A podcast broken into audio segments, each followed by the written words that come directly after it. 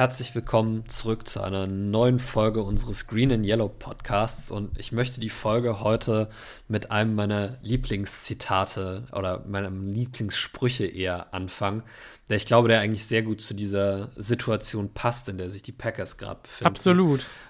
Und zwar sage ich nämlich relativ gerne, uh, Your apology needs to be as loud as your disrespect was. Also die Entschuldigung uh, muss genauso laut sein wie es der Disrespekt davor war.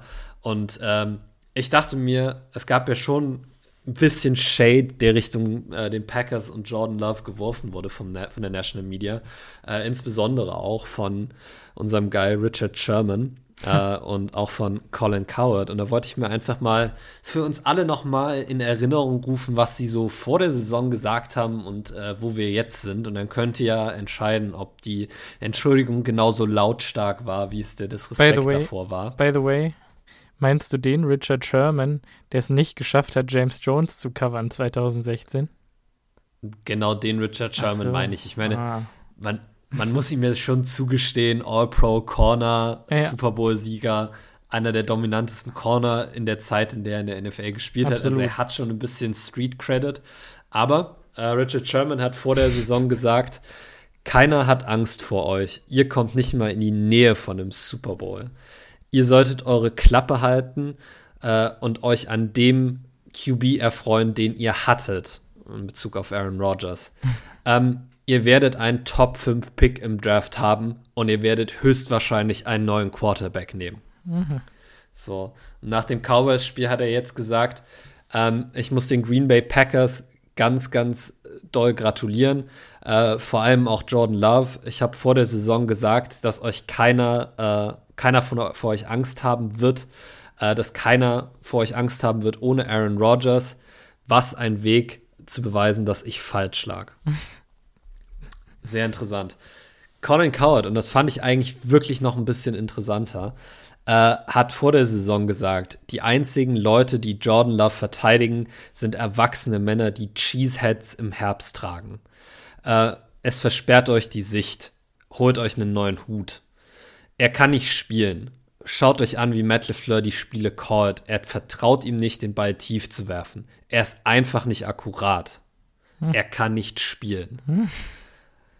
Colin Coward hat auch gesagt, lasst mich euch sagen, was ich weiß. Detroit und Chicago sind besser als die Packers in ihrer Division. Und Minnesota ist besser mit dem viel, viel besseren Quarterback. So. Und nach dem Cowboys-Spiel hat Colin Coward getweetet, ich habe noch nie eine so große Verbesserung innerhalb einer Saison von einem Quarterback gesehen, wie ich sie von Jordan Love gesehen habe. Ich muss sagen, gemessen an dem Disrespekt, den Colin Cowherd den Packers und Jordan Love entgegengebracht hat, äh, ist mir das schon ein bisschen zu wenig eigentlich. Mhm. Ich musste besonders lachen bei dem Teil, dass Chicago das bessere Team ist in der NFC North als die Packers, weil das ist halt wirklich lächerlich. Okay. Ähm, ich muss sagen, ein bisschen hat er recht. Ich glaube, ein, also ein Faktor, der unsere Saison wirklich auch ein Stück weit gerettet hat, über den wir hier nicht genug geredet haben, und es tut mir wirklich leid für ihn, aber die, der Achillessehnenriss von Kirk Cousins, der, der hat uns schon wirklich geholfen. Und also es wird interessant zu sein, später mal darüber zu diskutieren, was passiert wäre, wenn sich Kirk Cousins nicht die Achillessehne gerissen hätte. Aber so ist der Football halt. Ja. Kirk es geht nicht darum, ja, es geht nicht darum, was passiert wäre, sondern was passiert ist.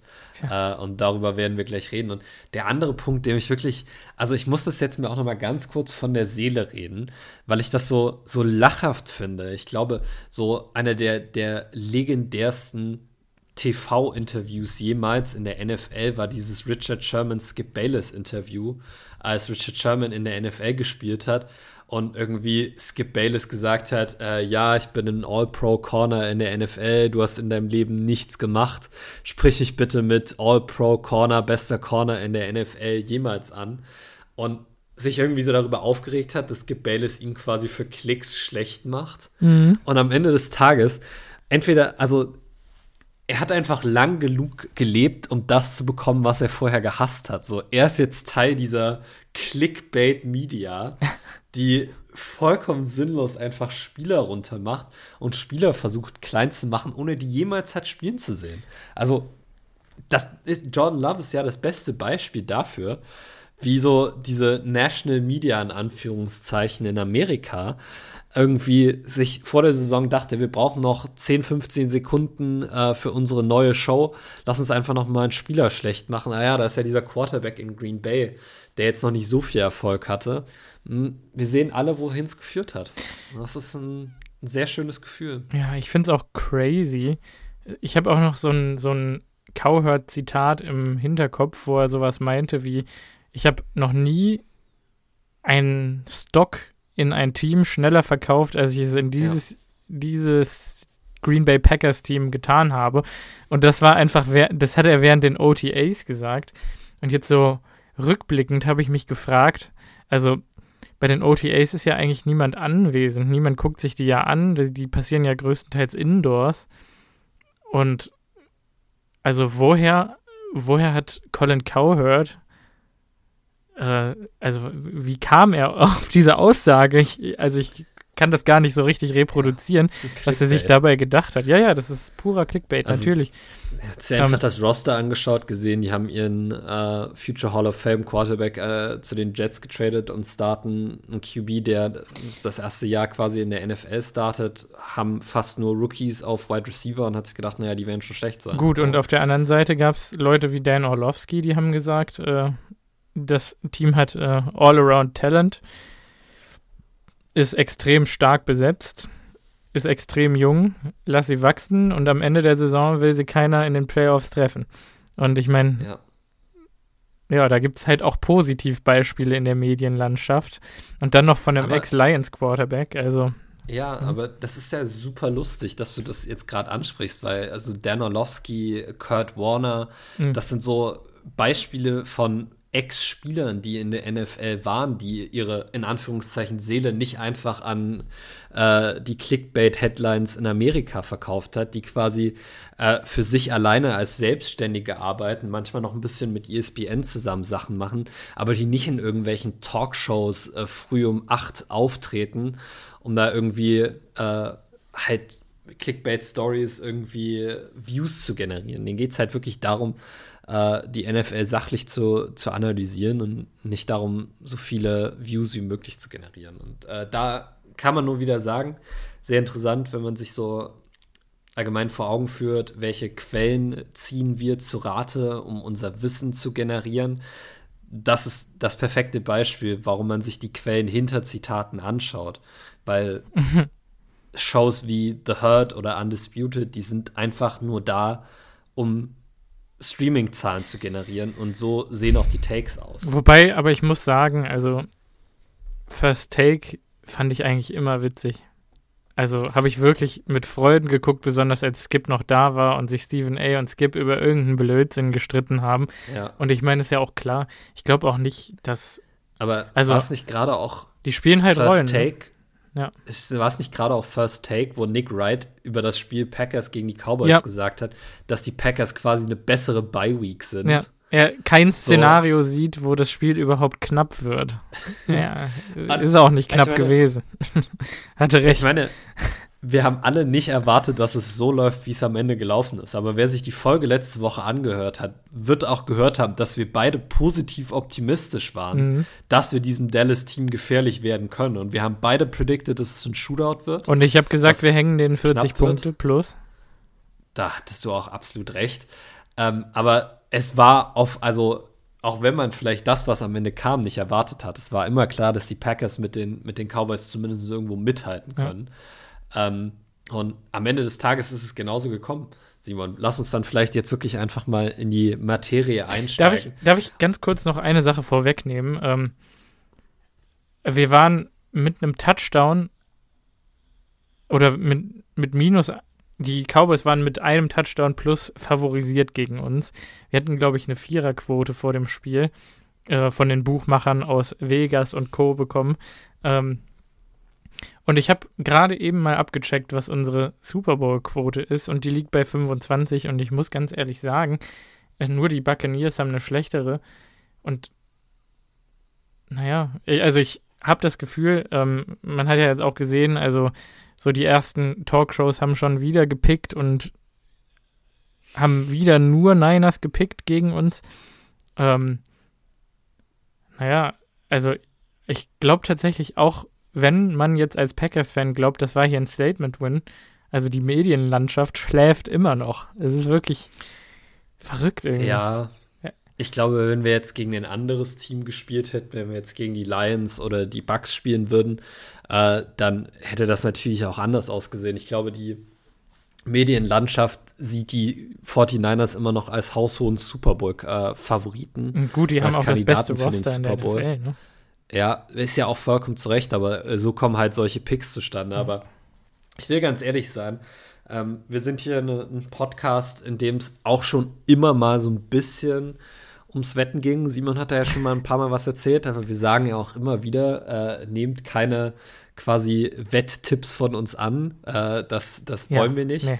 Ich habe mich super doll in den Hintern gebissen, dass ich nicht vor dem Dallas-Spiel noch mal einen Zehner auf Green Bay gesetzt habe. Ich habe es intensiv überlegt, ja. ob ich das mache.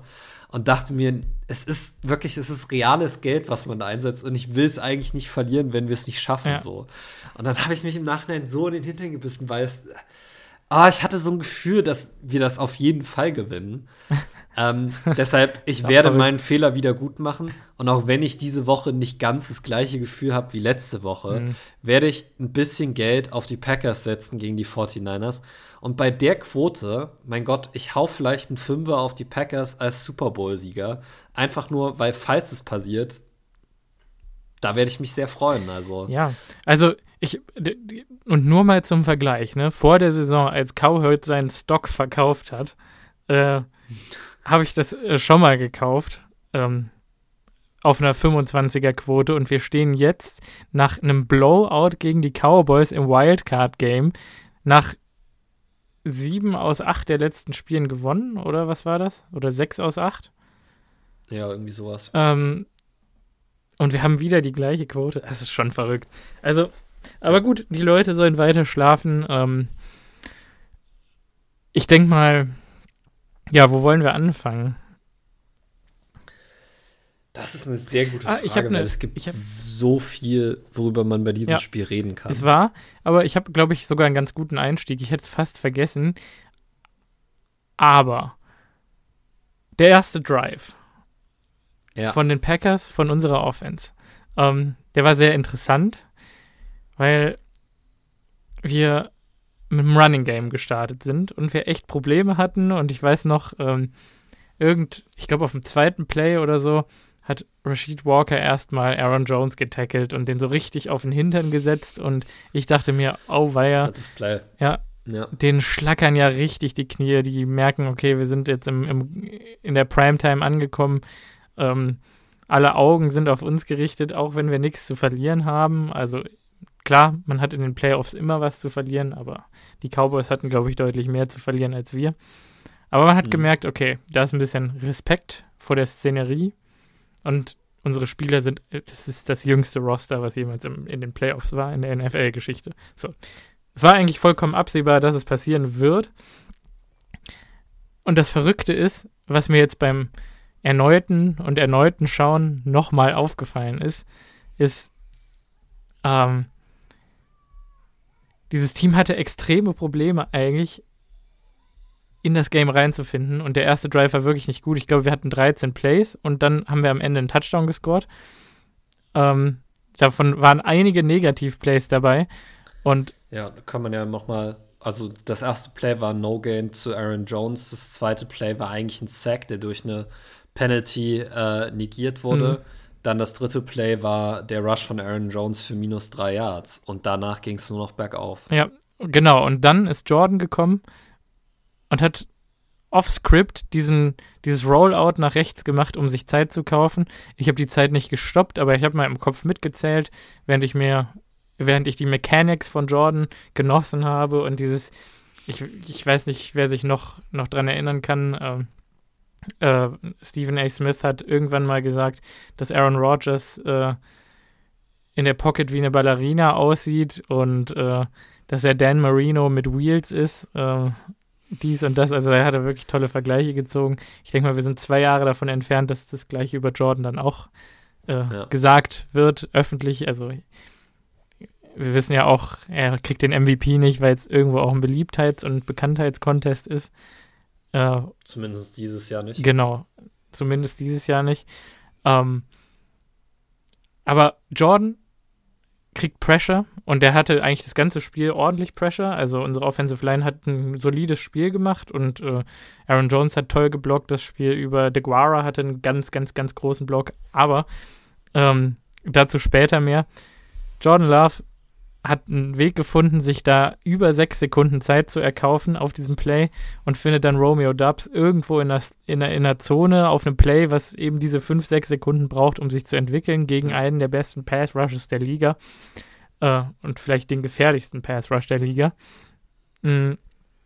Der aber, und, ganz kurz, und, ja. nur acht Total Pressures gesammelt hat in dem Spiel. Ist nicht so viel. Weil, aber ja. weil Jordan oft rechtzeitig reagiert hat und die Pocket ja. verlassen hat. Und ich weiß nicht, ob sowas, also wenn er nie richtig unter Druck war, sondern einfach wirklich das perfekte Feeling dafür hat und einfach ein Scramble Drill draus macht, ob das dann als Pressure ja. gilt, weiß ich nicht. Gute Frage, weiß ich auch nicht. Ähm, Glaube ich, können wir auch nicht hinterschauen, leider. Äh, nee. Aber das Ding ist, dieser junge Quarterback in seinem ersten Jahr, in seinem ersten Playoff-Spiel, nimmt dieses Team auf seinen Rücken und fängt an zu ballen, zieht die ganze Verantwortung auf sich ja. und, und zeigt den Cowboys, okay, ihr, also ihr wisst, wer heute euer Gegner ist, ihr müsst mich stoppen. Die Cowboys kriegen Respekt vor ihm, stoppen natürlich zuerst unseren Lauf, weil offensichtlich klar ist, okay, wir müssen irgendwie Aaron Jones in dieses Spiel reinholen, um eine balancierte Offense äh, ja, zu kriegen. Wir stellen fest, okay, es klappt nicht. Äh, die Cowboys haben uns quasi in der Tasche, was das angeht. Und Jordan steppt einfach ab und fängt an, diese Plays zu machen.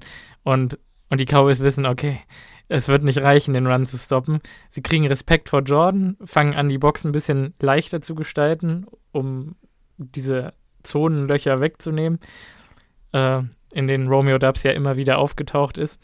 Ähm, Obwohl Romeo Dubs tatsächlich auch relativ viel einfach wide open gegen Man-Coverage war. Das ist wahr. Weil er relativ oft Stephon Gilmore gegen sich hatte und oh also. Der hatte wirklich scheiße gespielt, das stimmt. Gilmore hatte ein ganz, ganz schlechtes Spiel. Ja. Aber ähm, da mu muss ich wirklich sagen, das hat dann für Aaron Jones immer wieder diese Lanes geöffnet, ähm, die wir dann ab der 30-Yard-Line hatten wir dann quasi unser Run-Game gefunden. Dann hatte er diesen einen längeren Run, dann den Touchdown. Ähm, und im Prinzip, worauf ich hinaus wollte, ist, Jordan hat im ersten Drive den, den Tone gesettet, in Anführungszeichen, hat gezeigt, hallo, ich bin da und äh, ich bin in absoluter Hochform. Äh, und ja. ich bin Focal Point Nummer 1 und damit hat er den Run für Aaron Jones geöffnet und damit im Prinzip gezeigt, okay, eure Defense mag eine Top 3 Defense in der NFL sein, aber ihr diktiert nicht das Spiel, also, weil wir sind auch eine Top 3 Offense in der NFL und wir machen das heute. Und ich meine, das hat wenn, sich nicht mehr geändert. Sich, ja. ja, ich meine, wir können das auch ein bisschen zahlenmäßig unterlegen. Also die Setline von Jordan Love ganz kurz: 16 für 21, 272 Yards, äh, drei Touchdowns. Das ist 99,3 QBR gewesen. Das ist eine Statistik, die führt die NFL seit 2006. Und das ist ESPN. der höchste, ja. äh, Entschuldigung, beziehungsweise ESPN, hm. führt ESPN seit 2006. Und das ist der höchste Wert in einem Playoff-Game ever gewesen. Hat Josh Allen geschlagen. So, 99,3. PFF hat Jordan Love bewertet mit der 92,5. Das war das höchste, äh, die höchste Grade von einem Quarterback diese Woche in den Playoffs. Und seien wir ehrlich, Jordan Love war eine ordentliche Defensive Series von unserer Defense davon weg, auch mit dem perf äh, perfekten Quarterback-Rating aus dem Spiel rauszugehen mit 158,3. Ja. Das hatte er nämlich, als er rausgenommen wurde, dann als er wieder reinkommen musste, gab es noch zwei Incompletions, das ist auf 157,2 runtergerutscht. Aber eigentlich das Spiel über hatte Jordan Love das perfekte Quarterback-Rating in einem ja. Playoff-Spiel, auswärts in seinem ersten Playoff-Spiel. Ja. Und er hat, also, er hat den Bann gebrochen. Wir sind das erste, der erste Nummer 7 Seed ja. in der NFL-Geschichte, der sein Matchup gegen den Second Seed gewonnen hat.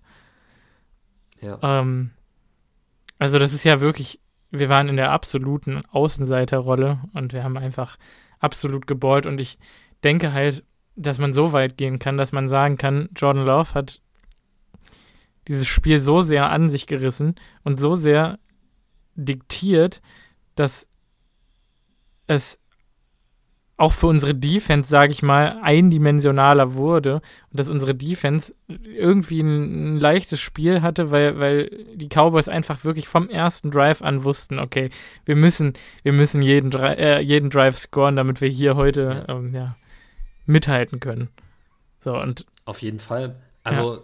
Es war das ideale Szenario, in dem die Packers früh 14-0 geführt haben und die Cowboys dann eindimensionaler werden mussten, mehr werfen mussten.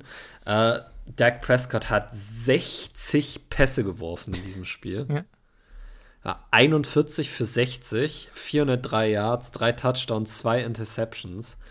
Äh, das ist wirklich also eine, eine Riesenanzahl und ich glaube underrated in dem ganzen Aspekt. Und ich werde nachher noch ein bisschen stellt euch darauf ein, dass ich nicht ganz so positiv über die Defense rede, wie man das vielleicht denken könnte nach dem Spiel. Aber die Defense hat 95 Snaps gespielt in diesem Spiel. 95. Ja. Das muss man sich mal vor Augen führen. Unsere Offense hat 56 Snaps gespielt. Die Jungs in der Defense waren auch einfach müde am Ende. Ja. Wir haben auch so. das Time of Possession Battle, glaube ich, bei oder mit vier Minuten verloren, soweit ich weiß, oder ja, dreieinhalb. Ja. Wenn die 30 Plays mehr laufen, dann ist das ja auch klar. Aber ich meine, am Ende des Tages, was bringt es ihnen irgendwo? Ja. Also, die Cowboys sind einfach nie wirklich reingekommen ins Spiel. Du hast es absolut richtig gesagt, das, das fängt bei Jordan Love an und seiner Mentalität, dann dieses Spiel zu übernehmen und halt beim zweiten und 13, wenn wir dringend ein positives Play brauchen, äh, diesen 22 Jahre zu äh, Romeo Dubs über die Mitte zu werfen. Aber es, es kommt einfach bei uns in der Offense gerade so viel zusammen, was einfach beeindruckend ist. Also Rashid Walker hat kein Pressure zugelassen. Elton Jenkins hat kein Pressure zugelassen. Ich glaube, in der ähm, gesamten Saison nicht.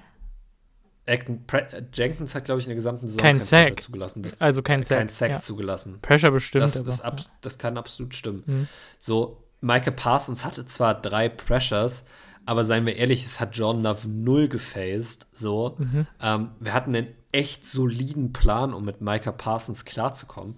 Und es, es, ist einfach beeindruckend, wie Matt LeFleur es in den letzten Spielen immer wieder schafft, die, die Key-Matchups äh, von unserer Offense gegen deren Defense auszunutzen. Und wenn man sich die, dieses, die, äh, die Dallas Defense anschaut, eine der großen Schwachstellen werden wahrscheinlich die Linebacker sein, also Marquise Bell und Damone Clark, die auch kein sehr gutes Spiel hatten. Und wie oft haben wir die Cowboys über die Mitte attackiert? Und mhm. die Schwächen dieser beiden Linebacker ausgenutzt. Also, auch wenn du dir unser Running Game anguckst, wir haben ganz wenig Outside Zone gespielt. Wir haben ganz wenig Off-Tackle-Läufe gehabt, ja.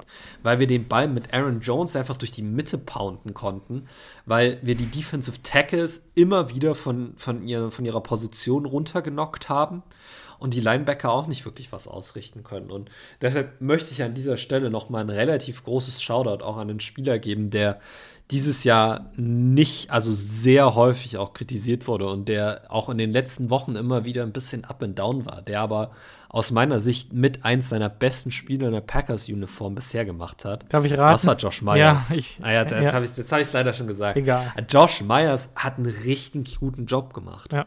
So, das ist super wichtig, weil ich glaube, wir haben es ja auch in der letzten Folge gesagt, der Weg für diese Offense so erfolgreich zu sein, wie sie es aktuell sind, ist einfach nicht eindimensional zu werden. Wir müssen den Ball effektiv laufen können, um auch das Passing-Game so offen halten zu können, wie wir es am Ende haben. So. Ähm, und ich bin sehr gespannt, wie das nächste Woche gegen die 49ers Defense wird, weil man zum Dallas-Spiel halt einfach nur wieder sagen kann, wir haben unseren Offensive Gameplan einfach durchgesetzt. Mhm. Also das war ein klassisches Spiel, wo du deinen Fuß einfach auf den Nacken des Gegners stellst und ihn dann nicht mehr runternimmst. Ja. So, die Cowboys hatten immer wieder so Momente, wo sie dachten, okay, vielleicht kommen wir jetzt wieder zurück ins Spiel. Die haben irgendwie vor der Halbzeit da noch einen Touchdown gemacht, danach ein Field Goal und dann stand es irgendwie, äh, ich glaube, 28-10 oder so. Und es gab wieder so ein bisschen Hoffnung.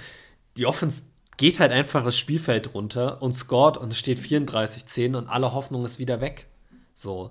Dann kommen die Cowboys zurück, scoren einen Touchdown. Es keimt wieder so ein bisschen Hoffnung auf. Die Offense drive das Feld runter und scoret wieder einen Touchdown. Mhm.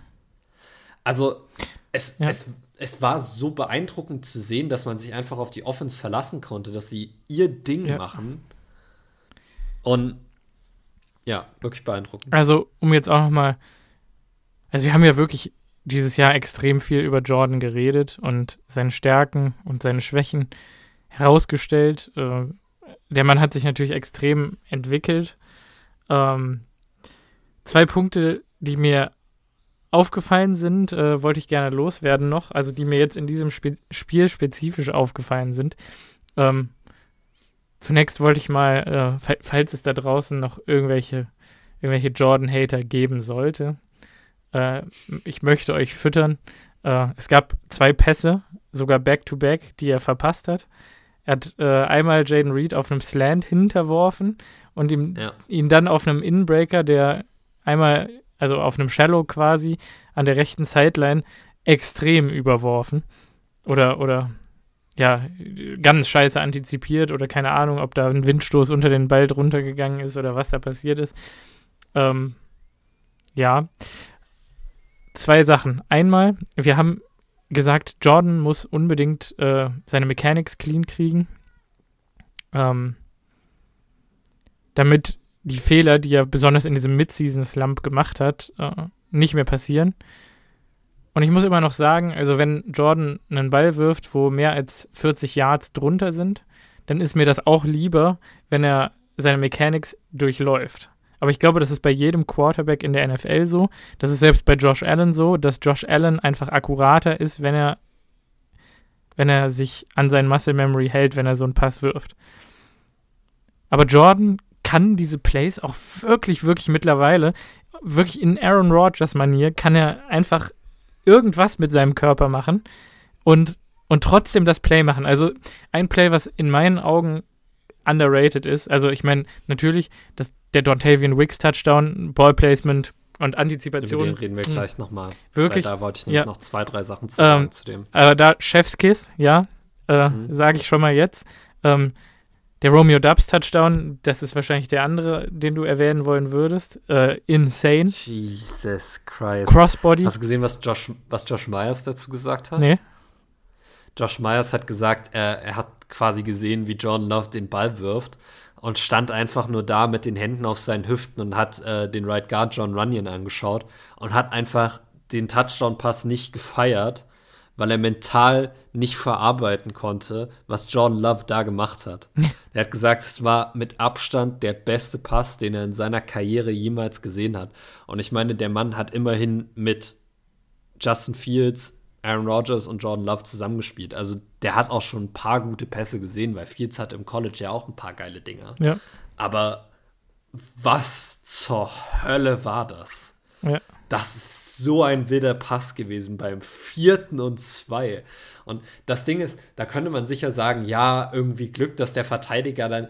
Der Verteidiger hatte keine Chance. Ja. Er hat den Ball auch einfach so geworfen, dass da niemand anders außer Romeo Dubs hingekommen wäre. Ja. Mit einer Ruhe. Ja. Also, da saß ich auch, ich war wirklich sprachlos, weil ich nicht, also ich konnte auch mental nicht verarbeiten, was ich da gerade gesehen mhm. hatte. Aber ich will darauf hinaus, dass das nicht der beste Pass war, den er geworfen hat in diesem Spiel. Weil mir ist da so ein Ding aufgefallen.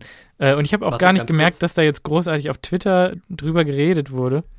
Darf ich raten, ja. welchen du meinst? Ja. Es gab einen Pass zu Bo Melton, den ich richtig krass fand. Mm -mm, ich weiß nicht, ob das der ist, den du, den du meinst. Okay. Ich meine, ich glaube, Tucker Craft hatte zwei Catches und der zweite. Ich glaube, der ging für sieben oder acht Yards. Und der war wirklich oh, so unfassbar insane krass. Also Play-Action nach links ja, ausrollt ja. und erst denken wir alle, okay, er läuft, er läuft ja. und dann feuert er das Ding da wirklich auch wieder an die perfekte Stelle. Aber weißt du, weißt du, was mir erst im Nachhinein aufgefallen ist, als ich das gesehen habe? Also Tucker Craft war von der Nummer 2 der Cowboys wirklich sehr gut gecovert. Ich weiß nicht, wer die 2 ist, ob das Jaron Curse ist. Ich glaube, das ist einer der Safe. Ja, Jordan Lewis. Ja, äh, jo ja, Jordan Lewis hat ihn eigentlich on Lockdown.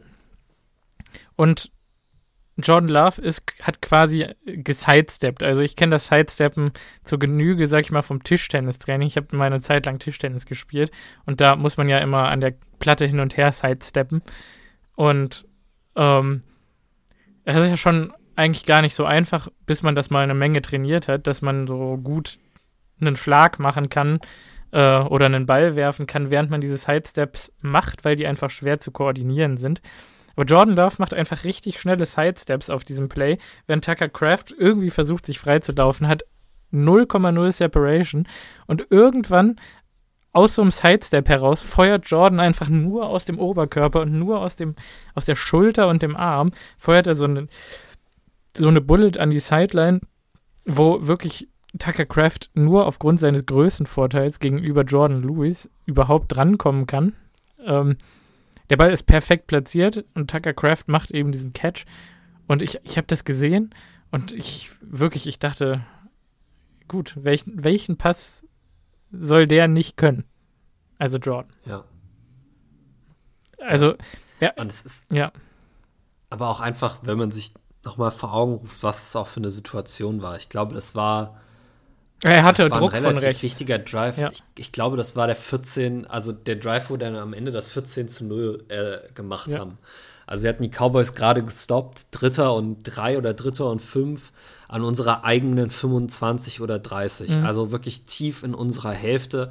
Wenn wir das nicht konverten, müssen wir den Ball relativ schnell wieder zu den Cowboys zurückpanten und das Spiel geht vielleicht in eine andere Richtung. Und er, er läuft nach links raus und ich dachte am Anfang, dass er genug Raum hat, um den Ball einfach selber für einen First Down zu laufen. Aber die geil, also die, die Cowboys-Spieler waren im Pursuit und sie hatten es eigentlich alles sicher. Also er konnte nicht wirklich für einen First Down laufen. Aber John Love hat mich in der Sekunde an was erinnert, was viele Experten immer über Quarterbacks sagen, vor allem über mobile Quarterbacks.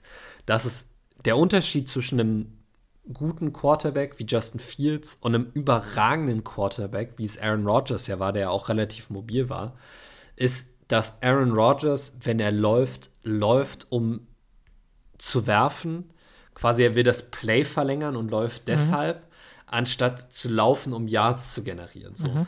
Er, Rogers hat die Plays immer extended und dann irgendwann, wenn er festgestellt hat, ich habe hier eine Lane, aber ich kann nichts werfen, dann ist er trotzdem gelaufen. Während Justin Fields, wenn er aus der Pocket kommt, nimmt er die Augen runter und läuft den Ball einfach für 5, 6 Yards, ohne zu schauen, ob sich Downfield noch was entwickeln kann. Und John Love ist einfach wieder einer dieser Spieler. Das hat er wahrscheinlich auch von Aaron Rodgers gelernt. Wenn, wenn er läuft, schaut er die ganze Zeit Downfield. Ja. Man merkt, dass er weiß, dass er die Plays mit seinem Arm machen kann. Ja. Und deshalb nicht zwang, also von sich selber gezwungen ist, den Ball zu laufen, sondern er lässt sich das Downfield entwickeln, weil er halt weiß, dass er so einen Pass zu Tucker Craft in die perfekte Position platzieren kann. Mhm. Und das ist wirklich, also wenn wir darüber reden, was ein Quarterback ausmacht, ist es wahnsinnig beeindruckend. Ja. So, wirklich. Ja. Und vielleicht ist das die perfekte Stelle, um nochmal auf diesen Dontavian Wicks Touchdown einzugeben. Warte, ganz kurz. ich glaube, davor ja. möchte ich den zweiten Punkt sagen, dann kannst du über den Wicks Touchdown ja, okay. sprechen, weil ich denke, das wird das ergänzen. Der zweite Punkt ist ähm, Decisiveness, also wo wir, glaube ich, beide so ein bisschen äh, gerade auch wieder in diesem Mid-Season-Slump dachten, hm, okay, manchmal, manchmal entscheidet er sich pre-Snap und dann wirft er irgendwas und er sieht irgendwas nicht, weil er weil das Spiel dann doch noch einen Tacken schneller ist, als man denkt. Und wir haben letzte Woche schon gesagt, man merkt, es, das Spiel hat sich für ihn verlangsamt, aber auch dieses Mental Processing von ihm. Also, es gab einen Slant auf Romeo Dubs auch, ähm, wo Romeo Dubs eigentlich auch gecovert war, aber auf dem Slant ist man ja immer nur so sehr gecovert. Ähm, und, und wirklich, man sieht Jordans Augen sind eigentlich auf der rechten Seite des Feldes. Er liest, er liest, er liest. Äh, ich glaube, er liest ungefähr zweieinhalb Sekunden, merkt, okay, die Pocket collapsed um mich oder sie wird jetzt kollapsen und wenn ich nicht jetzt den Ball loswerde, dann habe ich ein Problem. Sieht Romeo Dubs und feuert das Ding. Ja. Also eigentlich noch, bin mir nicht sicher. Ich habe das Gefühl gehabt, ich, ich kann es jetzt nicht genau sicher sagen, weil ich glaube, aus der Backkamera sieht man nicht, wo genau Dubs ist an der Stelle. Aber ich glaube, dass er die Throwing Motion anfängt. Ähm, also Jordan fängt die Throwing Motion an, bevor er zu Romeo rüber guckt. Äh, und ich denke mal, dass er den Ball wegsteckt, takt und den Sack nimmt, wenn Romeo dann nicht offen ist. Äh, das wiss wissen wir natürlich jetzt nicht, aber es sah so aus, ja. als hätte er quasi die Motion angefangen, weil er wusste, Romeo wird da sein. Ich schaue jetzt mal, ob er da ist und wenn ja, lasse ich den Ball los. Also so ja. sah das Play aus und dann kommt so ein Zip in die Hand von Romeo zu einem Handoff für, keine Ahnung, 10 Yards oder so. Ein First Down. Ja. In der Red Zone Vielleicht, der Cowboys. Ja, um das nochmal kurz zu erklären, weil Wörter wie Decisiveness ist mhm. jetzt äh, irgendwie, es erklärt sich ja nicht immer so von selber, was damit gemeint ist, aber äh, wenn man sich ganz kurz vor Augen führt, was ein Quarterback in jeder Situation macht. Der kennt das Play, der weiß, welche Routen seine Spieler laufen und er weiß, es ist im Playbook auch schon vorgegeben, in welcher Reihenfolge er die Routen laufen soll oder quasi sich angucken soll. Ja.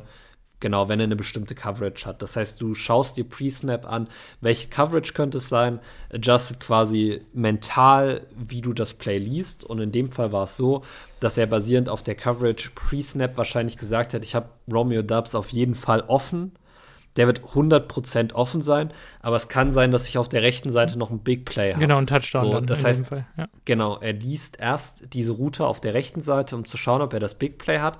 Und in dem Moment, in dem er sieht, ich hab's nicht oder es ist noch nicht weit genug, ich werde gleich gesackt, geht er zurück auf Romeo Dubs und wirft den Ball einfach, weil er sich selber vertraut, dass er Pre-Snap gegeben hat, dass Romeo Dubs definitiv offen ist. Und in diesem Mid-Season-Slump war es so, dass John Love das auch gemacht hat. Der hat die eine Seite gelesen und wollte dann zu seinem Checkdown auf der anderen Seite zurückkommen. Und er hat dann aber noch mal explizit geschaut, ob der Spieler auch wirklich offen ist. Ja. Weil er sich gerade nicht vertraut hat, dass er Pre-Snap die Coverage oder Post-Snap mhm. dann auch, also vor dem Snap liest du die Coverage ja und nach dem Snap liest du die Coverage auch noch mal, weil die Coverage sich auch verändern kann. So. Ähm, das heißt, du musst Post-Snap natürlich auch die Coverage lesen und dann immer noch sicher sein, dass diese Route offen ist. Aber in dieser Mid-Season-Slump hat er immer noch mal nachgeschaut. Und das hat noch mal ein, anderthalb Sekunden länger gedauert. Und dann war er halt gesackt. So. Und jetzt merkt man einfach, er vertraut sich 100% und er wirft den Ball dann halt einfach. Ja. Und das, also super beeindruckend. Und ja, du hast recht, das, das lässt sich irgendwo mit dem äh, Dontavian Wicks Touchdown zusammenbringen, weil wenn man sich das ganze Play auch mal Pre-Snap anschaut und Pre-Snap ist eigentlich auch immer sehr interessant, was ein Quarterback macht. Und wir stellen uns hin, wir leihen uns ab und mit zehn Sekunden noch auf der Play kommt die erste Cadence von, von John Love. Das ist erst der erste Snap-Count so. Es ist ein, also ein Dummy, das heißt, wir snappen den Ball noch nicht, aber die Linebacker sind heiß, die hören die Cadence und beide Linebacker kommen nach vorne. So, in dem Moment weiß Jordan Love ganz genau, okay, die bringen einen Blitz, so durch beide A-Gaps mit beiden Linebackern. Mhm. Das heißt, wenn die beiden blitzen, haben wir gemessen an der Anzahl der Verteidiger, die dahinter spielen, eine Cover Zero. Das heißt, die haben keinen tiefen Safety. Alle Spieler spielen Man-to-Man. -Man. Ja. So. Aber es sah aus, so. ich glaube, Pre-Snap sah es aus wie ein Cover 4 tatsächlich. Irgend, irgendwie ja. so. Aber dadurch, dass er weiß, dass die beiden Inside Linebacker mhm. blitzen, müssen die beiden Safeties ihre Guys in ja. Coverage haben. Ja. Das heißt, sie müssen auch vorkommen. So, dann adjustet er das Play noch mal ein bisschen. Ich, er gibt, glaube ich, der Offensive Line einen Call, damit die diese, diesen Inside, also diesen, diesen Blitz äh, picken holt Jaden Reed noch schnell in, in, in Motion, weil das ist halt das Play, und hat snappt den Ball mit einer Sekunde auf der Uhr. Und wenn man sich das dann anguckt, was er danach macht, er droppt sehr tief, um sich die Zeit zu geben gegen den Blitz. Ja. Und man sieht aber auch. Ich glaube, fünf ganze, oder sieben holt, Steps. Ja, wahrscheinlich eher ein Seven-Step-Drop. Ja. Aber er holt schon aus. Er hat den Ball quasi schon, schon am Kopf und schon bereit zu werfen. Und hält aber noch eine Sekunde inne. Weil in der Sekunde, in der er wie so eine Art kleinen Pumpfake macht, kommt der Safety aggressiv nach vorne geschossen, um sein Matchup zu nehmen. Und so nimmt er ihn aus der Route von Dontavian Wicks raus. Wenn er den Ball einfach hält und nichts damit macht, dann spielt der Safety noch ein bisschen off und kann quasi in die Dontavian Wicks Route noch eingreifen. So. Aber durch diese kurzen, aggressiven, ich werf den Ball gleich, kommt der Safety nach vorne und du hast Wicks gegen Gilmore One-on-One -on -one in Coverage. Und da ist einfach Vertrauen da, dass Wicks Gilmore in der Coverage guckt. Und das hat er am Ende auch genauso gemacht. Und so sobald er gesehen hat, der Safety triggert runter, wirft er den Ball perfekt downfield. Ist ihm egal, dass gerade ein Linebacker vor ihm hochspringt, um noch den Ball zu blocken. Mhm. Jordan Love weiß ganz genau, wo er mit dem Ball hingeht und es war Chefskiss Perfect Ball Placement. Ja. Also Wicks hat tatsächlich den Ball noch fast gedroppt. Das sieht man dann erst in der zweiten Wiederholung nochmal, dass er den quasi hat, so ein bisschen fallen lässt und dann nochmal fängt. Aber wirklich, das Play war also ich, ich kann gar nicht oft genug sagen, wie beeindruckend das war, weil es zeigt, dass Jordan Love in gewisser Maßen das Werkzeug eines großen Quarterbacks besitzt, dass er mit einer Defense spielen kann. Ja. So, die Defense diktiert nicht Jordan Love, wie er sie zu lesen hat, sondern er gibt der Defense vor, was er macht. So, er spielt mit der Defense und ich habe total oft diese Woche gelesen, dass wir Jordan Love immer mit Aaron Rodgers vergleichen, einfach aufgrund der Parallelen zwischen den beiden Karrieren. Aber dass Jordan Love vielmehr eine Kombination aus Aaron Rodgers und Brett Favre ist, also aus beiden Spielern. Weil Brett Favre war, also war ähnlich, dass er viel mit der Defense gespielt hat, um den Ball aggressiv downfield zu pushen. So. Der hat die Mitte des Feldes sehr, sehr aggressiv attackiert, während Aaron Rodgers eigentlich es komplett vermieden hat, die Mitte des Feldes anzuwerfen, ab, wenn es irgendwie möglich war. Ab der Finlay-Verletzung. Ab der, ab der Jamichael Finlay-Verletzung, genau. Ja. So. Und das war das, was uns am Ende in der Aaron Rodgers-Ära oft gekostet hat, dass diese Mitte des Feldes er eigentlich relativ doll gemieden hat. Und Jordan Love nutzt die einfach wieder aus mit einem Level an Ball Security, was er von Aaron Rodgers irgendwo gelernt genau, hat. Genau, was Favre nicht hatte. Ja. Was Favre nicht hatte, weil guck dir die Spiele, die Spielzüge, die Würfe an. Da ist, ich glaube, wirklich keiner dabei gewesen, der akut in Gefahr war, gepickt zu werden. Ja. Also man kann quasi also, sagen, man kann sagen, tatsächlich finde ich das auch ganz, ganz passend, also zu der Art und Weise, wie Jordan jetzt spielt in den letzten sechs, sieben, acht Wochen er spielt wie Brad Favre mit den Tools von Aaron Rodgers. Ja, ja. kann man, glaube ich, wirklich so sagen. Ja. Also das ist super beeindruckend und ähm, was ich auch sagen muss, was ich sehr beeindruckend fand, John Love ist auch, hatte keine Angst davor, äh, die beiden, in Anführungszeichen, Star-Cornerbacks der äh, Cowboys zu attackieren. Gut, Stefan Gilmer wussten wir, geht angeschlagen in das Spiel rein. Stefan Gilmore ist viermal getargetet worden für vier Receptions. Äh, insgesamt 81 Yards und ein Touchdown. Der gute Junge hat ein äh, 37,8 PFF-Grade bekommen mit einem 33,7 Coverage-Grade. Mhm. Und dann First Team All-Pro, Pro Bowl Corner, Interception, Return für einen Touchdown, Rekordhalter der NFL, De'Aaron Bland.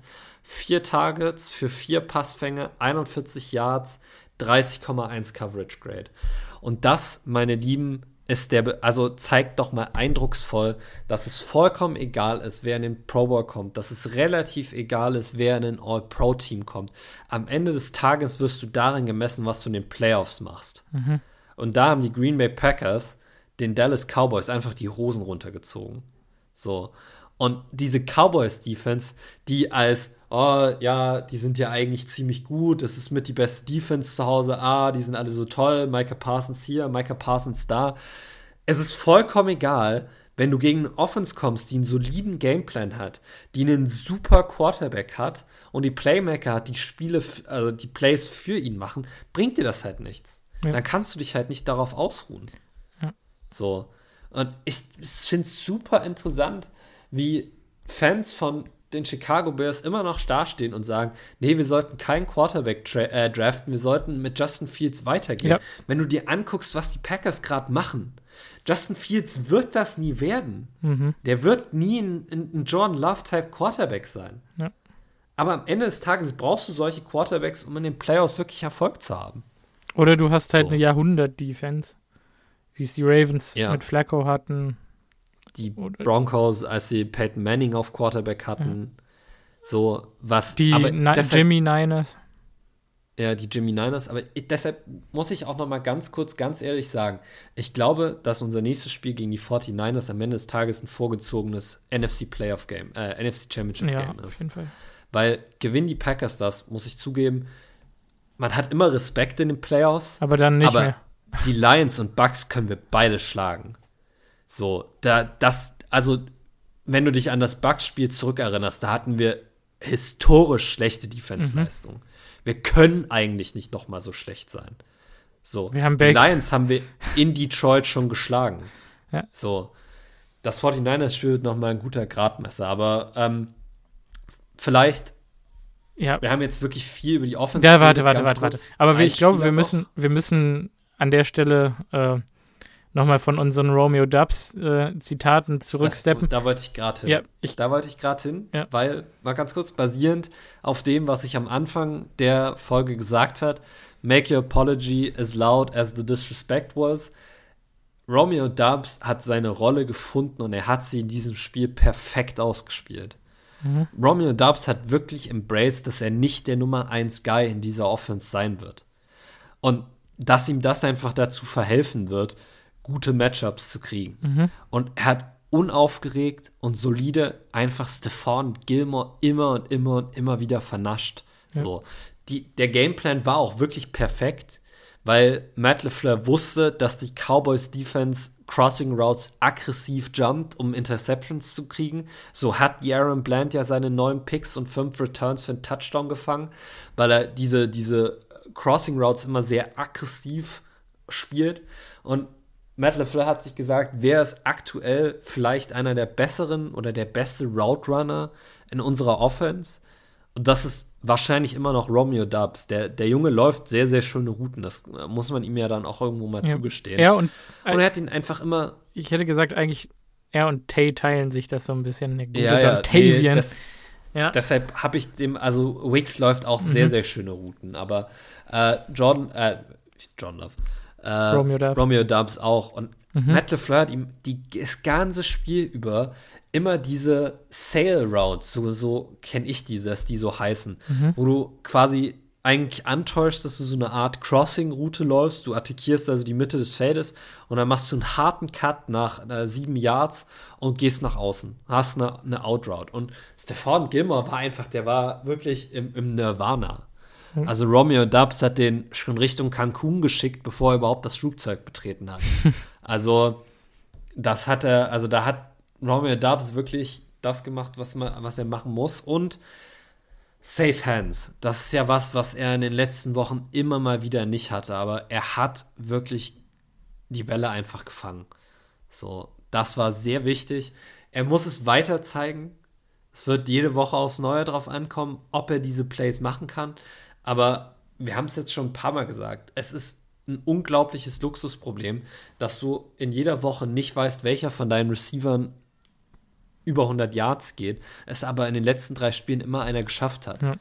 Wir hatten immer wieder in Spielen Guys, die einfach ihr Bestes gegeben haben. Wir hatten ein Malik Heath-Spiel, wir hatten mehrere Jaden Reed-Spiele, wir hatten zwei Romeo Dumps-Spiele, wir hatten Dontavian Wicks-Spiele. So. Wir hatten auch Christian Watson-Spiele.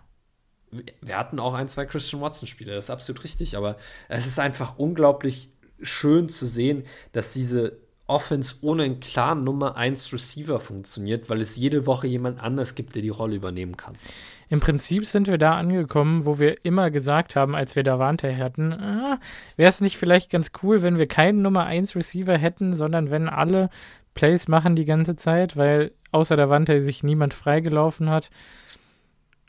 Also ich muss immer noch sagen, also wirklich steckt Davante in diese Offense jetzt wieder rein. Ähm, und ich meine, es ist. Es wird noch besser. Also es wird nicht schlechter. Ja.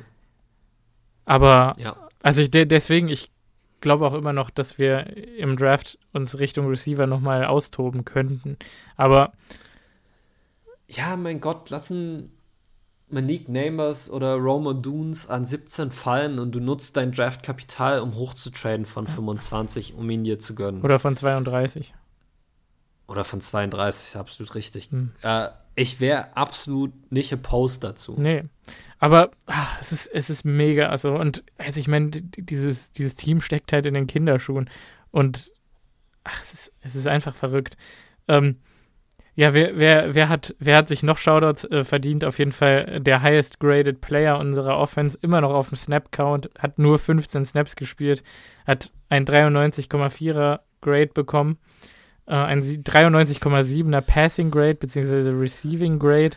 Ähm, und zwar Luke Musgrave, he stayed upright. Oh, ich wollte das, den, den Soundclip, das war noch das andere, was ich am Anfang der Folge spielen Musgrave. wollte. Give it up for Luke Musgrave, he stayed up. Oder upright. Ja, he stayed on his feet. Ah, es war so lustig, als ich das danach gesehen habe, weil es auch so passend war. Mhm. Weil Musgrave dafür, wie groß er ist, hat er eine so schlechte Balance mhm. zum Teil. Und dass er da wirklich nicht hingefallen ist, als der Ball gezwungenermaßen ein bisschen underthrown war, weil einfach massiv Pressure bei Jordan Love im Gesicht war, einfach da auf seinen Füßen geblieben ist und den Ball in die Endzone gelaufen hat. Luke Musgrave, wenn wir keinen Nummer 1 Receiver im Draft holen, ey, der kann auch ein Nummer 1 Receiver sein am Ende des Tages. Ja. Der ist so ein Mismatch-Problem. Es gibt eigentlich niemanden auf dem Feld, der ihn effektiv covern kann. Linebacker können es nicht, Safeties können es nicht, Cornerbacks können es nicht. Ja. Der kann so ein dominantes Chesspiece für uns sein. Es ist super beeindruckend. Ja. Dann Aaron Jones hat mal wieder gezeigt, dass das äh, ATT Stadium oder auch Jerry World genannt eigentlich Aaron Jones Stadium heißen sollte. Ja. Weil er da zu Hause ist. Er hat jetzt sieben Touchdowns. In seinen letzten sieben Quarters da. Ja, in seinen letzten sieben Quarters. Ähm, also, puh, ich dachte, als er diesen, diesen Breakout-Run nach rechts in der Red Zone hatte, der dann für ein Holding zurückgegangen ist, ja. dachte ich wirklich, er wird wieder winken und einen Touchdown scoren. Ja. Also, aber da war, ja, da war nicht genügend Platz zur Sideline hin, weil wir äh, von der rechten Hash das Play angefangen haben tatsächlich. Das war beim ja. letzten Mal, als er gewunken hat, leider anders. Aber ich meine, der Typ hat halt auch gefressen. Ne? Ähm, ja. Äh, also war un unglaublich gut, ist aktuell glaube ich, in den letzten vier Games, seitdem er wieder fit ist, ist er klar der beste Running Back der NFL, statistisch gesehen. Ähm, 21 Rushes, 118 Yards, 5,6 Yards per Run, drei Touchdowns. Ja. Longest waren 27 Yards. Jesus Christ, man. Ja. Dann. Aaron Jones. Dann muss man echt auch nochmal sagen, also neben Rashid, der ein insanes Spiel gespielt hat. Auch Elton Jenkins hat toll gespielt. Runyon hat wirklich überraschend gut gespielt. Hat einen 66,4er äh, ja, PFF-Grade bekommen und das auch ähm, mit einem 81,9er Pass-Block-Grade ähm, verdient. Also Runyon wird seinen Bag in der NFL kriegen. Ich fürchte nicht bei uns, weil wir haben ja letzte Woche darüber gesprochen, ob Savage bezahlt werden sollte oder Runyon, wenn man einen von beiden nur zahlen kann, was höchstwahrscheinlich der Fall sein wird. Ähm, ich denke, auch nach dieser Woche, trotz Runyons guter Leistungen der letzten Wochen, entscheiden wir uns wahrscheinlich, weil Sean Ryan auch okay gespielt hat für Savage. Ja. Ähm, auf jeden Fall. Sean Ryan im Run-Game war brutal gut. Ja. Also, wenn er das noch ein bisschen in sein Pass-Blocking-Game mit äh, einbringt, kann der richtig, richtig gut sein. Ja. Ähm, letzter Punkt noch zu dieser Offense. Äh, De Guara hat diesen einen, er hat einmal auf dem dritten Touchdown, ja. ja. hat er Micah Parsons in Grund und Boden geblockt. Ähm, naja, das ich jetzt so auch nicht sagen. Er hat das gemacht, was er machen sollte. Gut, ja, aber es ist halt halbwegs tief gegangen und hat Parsons aus dem Spiel genommen. Das ist ein Play, was nicht jeder Fullback macht. Das muss man auch mal dazu sagen. Ja. Das stimmt schon. Ich glaube auch nicht, dass DeGuara das also konstant macht, um ehrlich zu sein. Nein, auf keinen also, Fall. Auf, der, der, den gleichen Block hat er schon viermal verpasst geführt in den letzten fünf Wochen. Ja. Also, das ja. war schon ja. Aber, ein guter Cut-Block.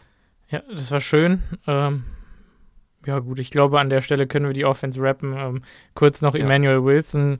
Es macht halt einfach Spaß, finde ich, zu sehen, wenn man so einen undrafted Spieler hat, der jetzt auch wirklich lange verletzt war, der seine ersten Snaps wieder bekommt, weil er wieder fit genug ist und der dann auch, also ich finde, der hat gute Plays gemacht. Also es ist jetzt klar, er ist nicht Aaron Jones, aber er hat ein paar gute Plays gemacht, ja, das stimmt. Ich weiß nicht, wie sehr wir AJ Dillon wirklich vermissen. Also Tendenz ist halt so nee. gar nicht. Aber ja. weiß es auch nicht. Also keine Ahnung. Ja, was sagen wir defensiv zu der ganzen Geschichte? Äh, hat Joe Barry äh, sich aus dem Schneider gecoacht? Nein. ich, ich gehe jetzt einfach mal on record. Ich glaube, Matt LeFleur wird Joe Barry behalten. Leider, nein, für mich hat Joe Barry sich nicht aus dem Schneider gecoacht. weil, also, wir haben auch davor schon ein bisschen, vor der Folge ein bisschen darüber geredet keine Ahnung so richtig, was die Cowboys offensiv da machen wollten, wo da so ganz der Plan war. Ja. Ähm, unsere Defense hat, und das möchte man ihr zugute halten, drei, vier Key Plays in diesem Spiel gemacht. So, du hattest die zwei Interceptions, du hattest den einen Sack von äh, Keyshawn Nixon äh, und es gab, glaube ich, noch einen anderen Sack. Also du hattest auf jeden Fall auch noch den Preston Smith Sack am Ende. Wir hatten vier Sacks. Aber Luke, ja, Lucas Van Ness hatte einen. Ich glaube, der Van Ness Sack meinte Und der Vondre hatte auch einen. Auch, ich glaube, der Van Ness Sack hat den Drive nach der Halbzeit gestoppt, wo sie dann nur ein Field Goal geschossen haben. Mhm. Was auch wichtig war. Ähm, das waren, äh, das waren ein paar Key Plays, äh, die unsere Defense machen musste weil sie am ansonsten, naja, sich schon auch ein bisschen haben übers Feld treiben lassen. Ja, also ich möchte mal sagen, auf dem ersten Drive der Cowboys haben sie ja gepantet, nachdem sie eigentlich relativ in Richtung, ja, in Richtung Punkte zumindest mal gegangen sind und wir haben sie ja in der Mitte des Feldes gestoppt, gerade so außerhalb der Field Goal Range. Ich weiß gar nicht, ob da vielleicht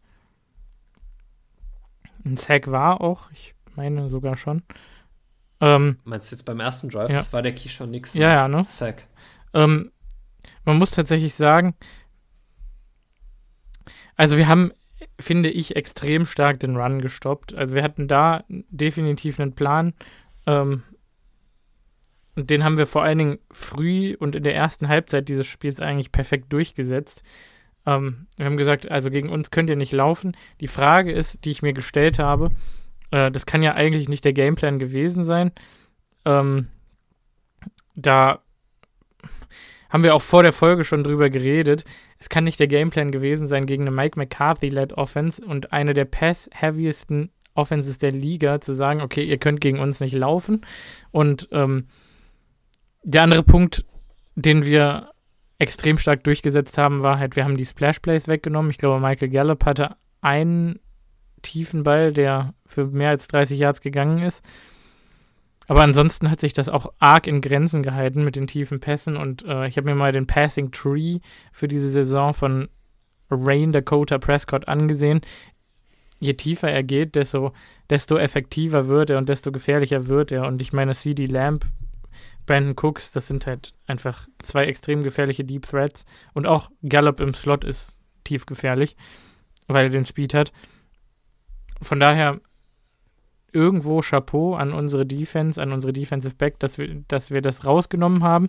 Wir haben quasi gesagt, ähm, da wo Dak am schwächsten ist, ist ja in der kürzeren und mittleren Distanz. Ähm, da soll er uns schlagen.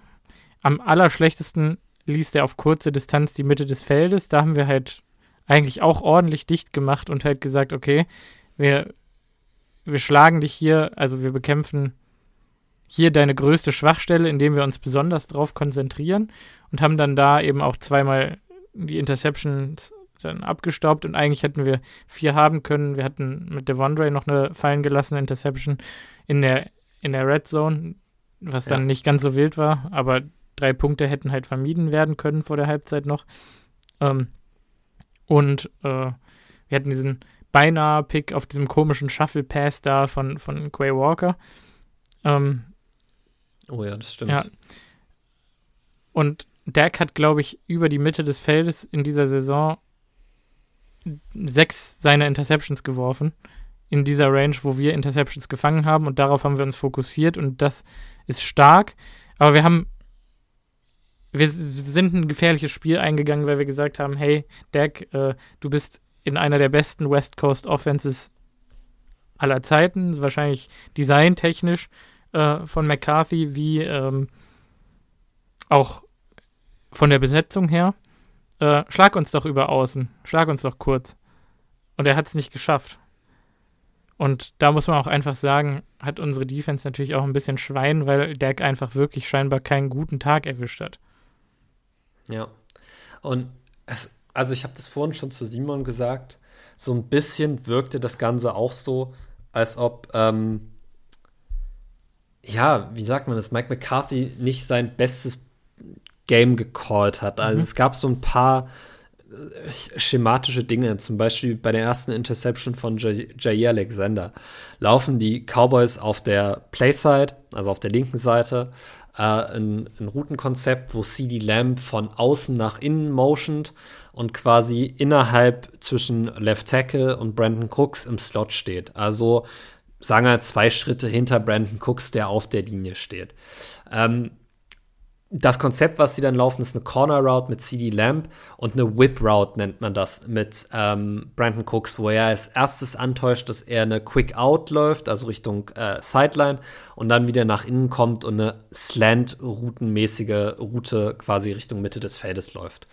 Ähm, es ist so, dass wenn du dieses Konzept läufst, du den Flat Defender liest, also den Outside Corner. Wenn der Outside Corner sich zurückfallen lässt, um die äh, Corner Route zu verteidigen, dann nimmst du die Whip Route underneath für ein Gain. Wenn der Outside Corner mit, also in die Flat geht und diese Whip Route verteidigt, dann hast du dahinter die Corner Route wide open.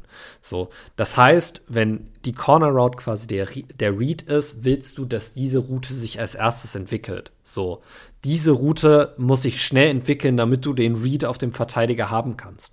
Und aus irgendeinem Grund haben die Cowboys das allerdings halt so gemacht, dass sie CD Lamp in den Slot gemotet haben, ihn zwei Yards hinter der Line of Scrimmage gestellt hat und damit quasi der, der Whip Route den, den Vorzug gewährt haben. Die Whip Route entwickelt sich als erstes, weil CD Lamp einen längeren Weg bis zu seinem Punkt hat. So, normalerweise müsste es so sein, dass Brandon Cooks in den Slot geht und CD Lamp outs oder quasi online steht, damit er schneller quasi seine Corner Route laufen kann. Und so hattest du den Punkt, dass in dem Moment, in dem die Whip Route geworfen werden muss, damit der Linebacker nicht eingreifen kann, CD Lamp noch nicht an dem Punkt ist, wo du einen Read machen kannst. Mhm. So, Dak wirft also einfach die Whip Route und hat halt vollkommen unterschätzt, dass Jay Alexander nur diese Underneath-Route spielt wenn man sich das anschaut, eine Sekunde später ist CD Lamp wide open an der Sideline. Mhm. Also wirklich wide open. Weil er auch Outside Leverage gegen Carrington Valentine hatte, was für eine Corner Out perfekt ist. Das heißt, wenn Dak quasi eine Sekunde länger wartet und nicht diese Underneath-Route nimmt, hat er einen 25 Yard Gain zu, zu CD Lamp auf der, an der linken Sideline. So. Aber er nimmt sich halt auch nicht die Zeit und das Design gibt ihm eigentlich ja auch nicht so wirklich die Zeit wirft einfach die Underneath-Route, wirft sie ein bisschen zu weit nach innen, nicht so wie Jordan Love das gerne macht, ein bisschen mehr in den Rücken. Ähm, und Jay Alexander kann das Ding jumpen und wir haben den ersten Turnover und ein extrem wichtiges Play für uns. Mhm. Also, das war wirklich auch designtechnisch und von, von Dak nicht gut. Und dann die zweite Interception, äh, das hattest du dir ja noch angeguckt. Ähm, ja. Das war auch nicht Dak Prescotts feinste Stunde, weil er Pre-Snap eigentlich was ähnliches macht wie Jordan Love, indem er quasi die Gain on Two, das heißt, er hat seine normale Cadence, dann guckt er sich nochmal die Defense an und bei der normalen Cadence läuft Dana Savage zwar ein bisschen Richtung Line of Scrimmage, hält aber relativ schnell in, hm. inne. Äh, Dak denkt, Savage spielt eine tiefe Zone.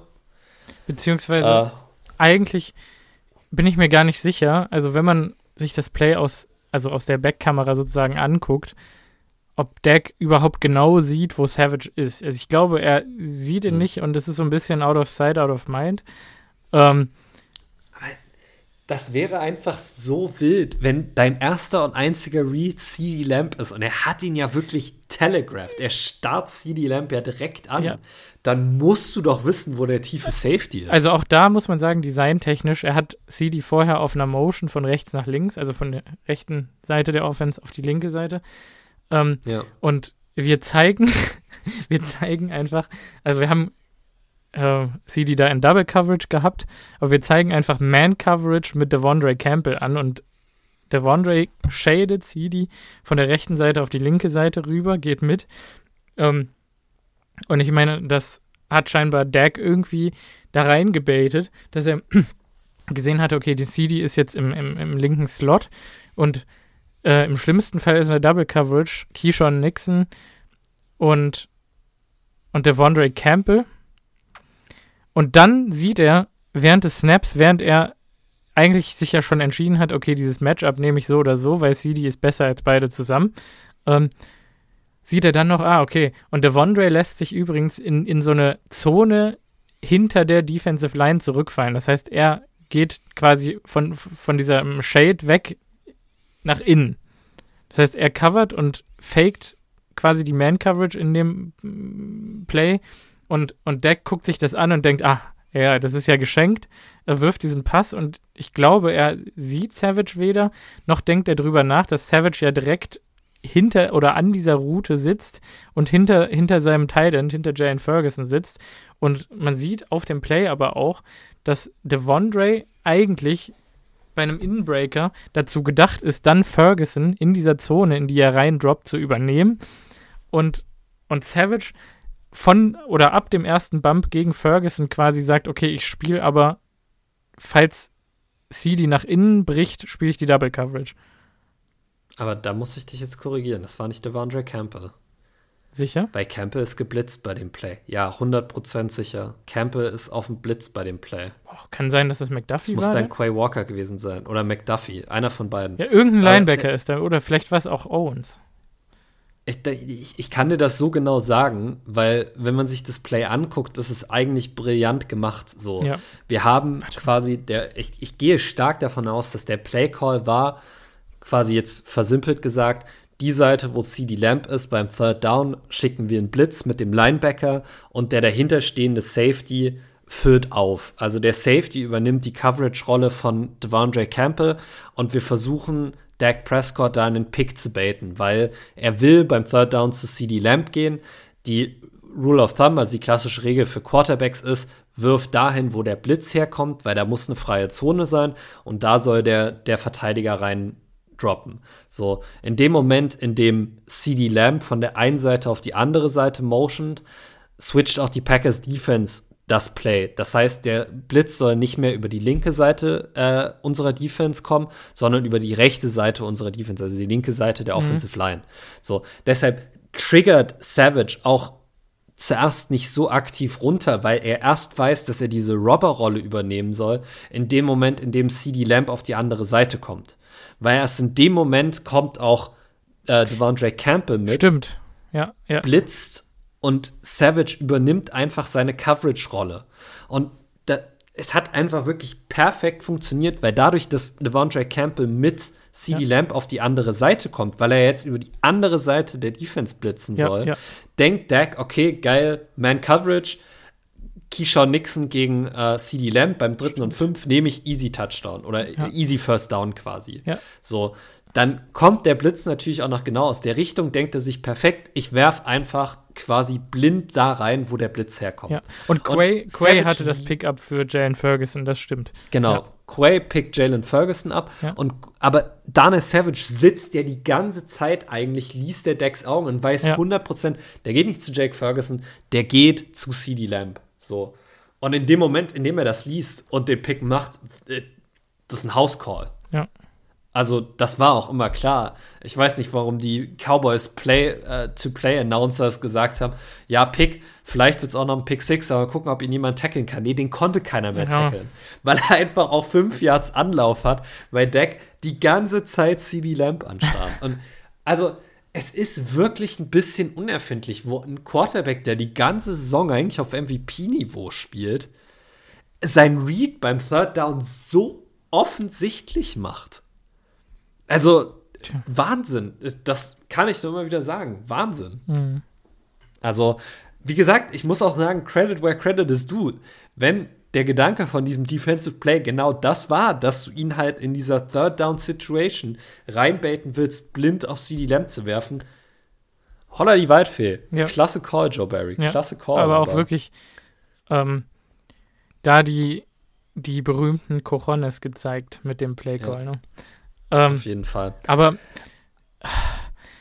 ja, ansonsten muss ich ganz ehrlich sagen, also ich meine, wir haben halt diese tiefen Plays weggenommen. Jair hat ein gutes Spiel gemacht, Savage hat ein unglaublich tolles Spiel gemacht, hat vollkommen zu Recht meiner Meinung nach einen 90,8er Coverage Grade bekommen von PFF, ähm, weil der echt, also oft runter an die Line gekommen ist äh, und Ferguson, der ja wirklich, wo wir auch vorher gesagt haben, der kann uns gefährlich werden, hat was hat er, 750, 800 Yards gehabt diese Saison, echt ein gefährlicher Tight End, der hat, den hat er wirklich ähm, ja, gut aus dem Spiel genommen für, für große Teile. Ähm, mm, die, ja. Ja.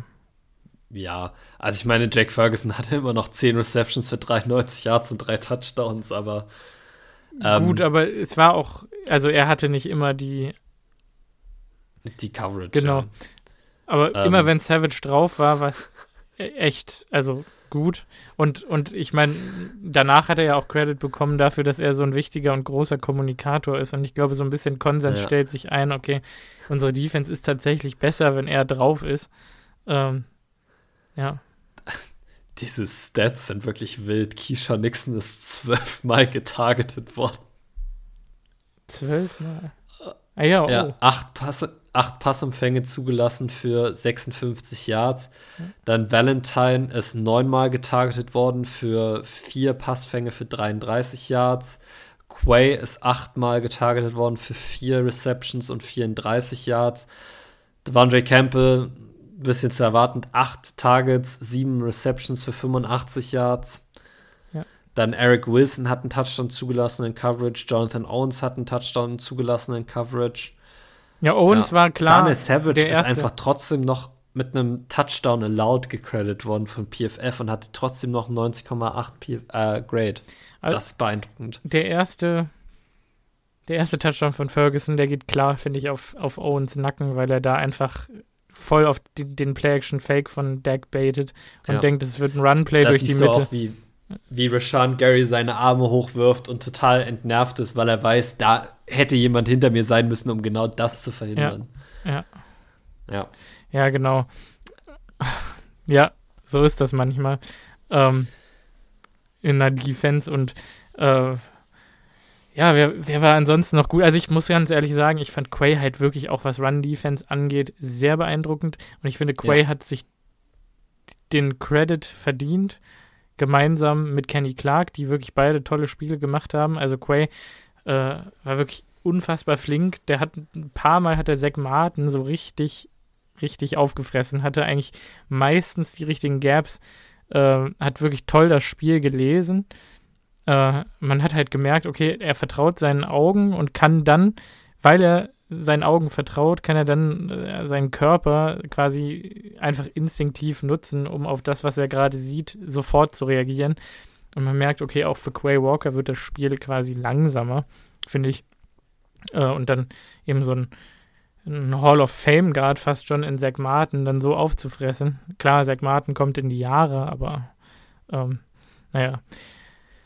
Dann hat mir auch äh, Preston ganz gut gefallen, äh, auch wenn der nur ein 48er PFF-Grade oh. bekommen hat, hat zwei Pressures und einen Sack geholt, hat noch einen Pass äh, verteidigt an einem wichtigen Moment. Ähm, ja. Und Preston hat immerhin doch einige Matchups gegen, gegen Tyron Smith gewonnen und ich meine, Tyron Smith ist auch ein All-Pro-Tackle. Ähm, ja. Ich muss sagen, ich fand unsere Defensive Line im Ganzen sehr enttäuschend. Gefühlt war nicht wirklich Druck auf Dak Prescott drauf.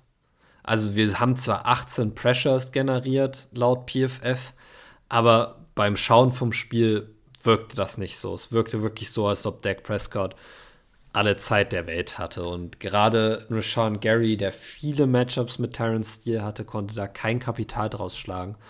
Und mh, mm, das fand ich nicht ideal. Mhm. Also das hat mir nicht so gut gefallen. Okay. Ähm. Wir können auch weiterhin die Mitte des Feldes nicht decken, muss man auch mal sagen. Ja. Also Coverage in der Mitte des Feldes ist nicht unsere Stärke. Und ich meine, am Ende des Tages haben wir trotzdem noch 110 Yards für CD Lamb, 103 Yards für Michael Gallup, 93 Yards für Blake Ferguson zugelassen. Also die Defense hatte auch schon ihren, ihre, Struggles und hat es halt durch ein paar Big Plays ausgeglichen in meinen Augen. Es war mhm. keine schlechte Leistung. Ähm, es war jetzt aber auch keine super dominante Leistung. Ja. Und vor allen Dingen war der Gameplan halt auch riskant, kann man sagen, glaube ich. Ja. Dann haben wir gesehen, als dann die Starter gepult wurden, was deutlich, also ich meine, Joe Barry hat es ja dann, also ich dachte kurz für eine Sekunde, oh, das riecht irgendwie nach einer weiteren Joe Barry Masterclass, die wir hier sehen. Ähm, als wir dann auf einmal ja, Eric Wilson auf dem Feld hatten, Zane Anderson, ähm, oh, das war wirklich, Robert ja. Rochelle hat, glaube ich, auch Snaps gekriegt und, und Anthony Johnson war dann drauf. Äh, und ich ja. dachte schon, äh, gut, dass wir Benny Sepp nicht äh, aktiv hatten an dem Tag, weil sonst wäre der auch noch auf dem Feld gewesen. Mhm. Ja, da wurden wir gefressen. Also Zane Anderson hat gezeigt, dass er ein richtig guter Special-Teamer ist, äh, aber also hat. Ein schrecklicher Safety. Ja, hat zu Recht einen 28er Defensive Grade bekommen von PFF. Ähm, ja, Eric Wilson mit einem 34er Grade, also diese Depth Pieces, die dann da drauf waren, also wirklich fragwürdige Entscheidung. Äh, ja, da, da, hat aber Matt LeFleur die Schuld für übernommen. Ja. Der hat gesagt, er hat die Starter zu früh gepult und das wird ihm nie wieder Gut, aber ich meine, irgendwo muss man auch sagen, also das war ein, ein, Zeitpunkt, wo eigentlich klar war, rein rechnerisch, also die Cowboys können das fast nicht mehr gewinnen, ähm, aber eben nur fast nicht mehr. Am Ende waren sie ein Touchdown, Onside-Kick und ein Touchdown davon entfernt. Also, Was immer noch viel ist. Ja, naja, gut, aber ich meine, du hast ja gesehen, wie sie am Ende des Spiels da das Feld immer wieder runtermarschiert sind. Die Two-Point-Conversions konnten wir auch nicht verteidigen. Also, ein bisschen, also ich war auch schon ein bisschen. Da war die Intensity also, raus, würde ich sagen. Ich, ich kann mich ja jetzt hier mal outen. Äh, ich habe das Spiel, glaube ich, als Sean Clifford reinkommt, habe ich mich von Simon verabschiedet und bin mhm. ins Bett gegangen, weil ich am nächsten Tag früh raus musste. Ja. Äh, bin ich ins Bad gegangen, habe äh, mir die Zähne geputzt, habe mich fertig gemacht, habe auf den Score geschaut und habe das Spiel wieder angemacht äh, auf meinem Telefon, als ich mich dann ins Bett gelegt habe, weil ich mir dachte, Scheiße. Ja. Verdammt, was passiert hier? Ähm, ich fand äh, einer der, der Packers-Accounts auf Twitter hat es perfekt beschrieben. Äh, am Ende des Tages kann man vielleicht fast glücklich sein, weil diese, diese letzten paar Snaps könnten Matt LeFleur nochmal gezeigt haben, dass Joe Barry es einfach nicht ist. Ja. Und dass diese Defense einfach nicht gut genug ist und dass wir einen neuen DC brauchen. Aber mhm. ähm, wir gehen ja gleich in das Preview zur 49ers-Folge. Das ist für euch, die ihr das hört, ja dann wahrscheinlich ein oder zwei Tage später erst. Äh, für uns sind das ja nur ein paar Minuten, aber kleiner Spoiler. Ich habe ziemlich Angst davor, was die 49ers nächste Woche, also Samstag auf Sonntag mit unserer Defense machen können. Mhm. Ja. Ja, ja. Ich bin gespannt. Ähm, vielleicht ganz kurz noch zu den Special Teams. Äh, Anders Carlson wieder mit seinem Gedächtnis-PAT, der verschießt wirklich einen pro Spiel und ansonsten sieht er relativ solide aus. Mhm. Das ist wild. Das habe ich so, also ich kann auch nicht verstehen, Aber wie er wirklich pro Spiel einen verschießt. Darf ich, darf ich ganz kurz hier mal anbringen? Ähm, hätte er diesen, diesen einen PAT nicht verschossen, ist es halt ein Three-Score-Game an dem Punkt, wo es nochmal spannend wird und wo äh, ja. äh, Clifford reinkommt und dann äh, ja. stellst du dann dir die ganzen Clifford Fragen gar drin. nicht mehr. Ja. Und letztendlich, wer weiß, ob nicht Anders Carlsons verschossenes Field Goal oder PAT eher gesagt ähm, am Ende dazu führt, dass da nochmal intensiver über Joe Barry nachgedacht werden muss. Also wer weiß. I mean, sign me up. Ja. Sign me up. Aber das darf nächste Woche nicht passieren. Gegen die Niners kannst du dir sowas nie leisten. Das geht nicht. Das geht nicht. Ja, das äh, wirft dann wieder die interessante Frage auf, wer ist clever, einen Kicker nur für die PATs aufs Roster zu holen? Die Antwort ist nein. Also du musst ihm da schon vertrauen. Also wir haben schon gesehen, diese Woche ist Malik Heath inactive gewesen, hm. äh, weil du irgendjemanden inactive machen musstest. Wenn du jetzt einen Kicker nimmst, könntest, also zwei Kicker Gut. auf dem Game Day Roster hast, ist halt. Inakbare wird wahrscheinlich auf IA gehen. Ja, gut, dafür ist Brandon Cox dann nicht mehr inaktiv. Genau. Also irgendwie müssen wir die, die Pass Rush Rotation aufführen. Also. Mhm. Ja, ja, das so, King, ja, JJ Nakbare geht auf äh, äh, Injured Reserve, der hat sich das Kreuzband gerissen, leider. Aber ist das confirmed jetzt? Ja. Oh, scheiße. Ah, ja. Also. Rappaport hat geschrieben, dass es it's believed to be, also es besteht der Glaube, dass er einen Kreuzbandriss hat. Zum einen, du kannst auf dem Feld schon relativ schnell einen Kreuzbandriss äh, diagnostizieren, weil es da so einen Schubladentest gibt. Mhm. Da besteht dann nur die Frage, ist das Kreuzband vollkommen gerissen? Es sind andere Bänder mit noch in Mitleidenschaft gezogen. Ähm, da es keine Korrektur mittlerweile gab, gehe ich stark davon aus, dass das Kreuzband wirklich gerissen ist, ja. Na gut. Ist es, was ist es? Ähm, also vielleicht, um das Cowboys-Thema dann jetzt abzuschließen, ich habe danach noch eine andere Sache, die ich nochmal anbringen wollte. Ähm, How about them Cowboys? ja, okay. Oh, diese Mannschaft, wirklich America's Team, ja. We them Boys, ja, is We them year. Cancun. Ja. Ab geht's in den Urlaub mit euch. Ich fand auch, also noch ganz kurz beside the point, aber ich fand die Memes hilarious, wo dann irgendwie Dak Prescott und Jalen Hurts, uh, when they meet in Cancun at the, at the pool. Ja, Batman und Alfred, ne? Ja, genau. Da, nee, das war, genau, stimmt, das habe ich auch noch gesehen. Uh, Mike McCarthy and Nick Sirianni when they meet at the Unemployment Center. Ja. Und dann das Meme von, uh, das von Alfred und Batman. Ja.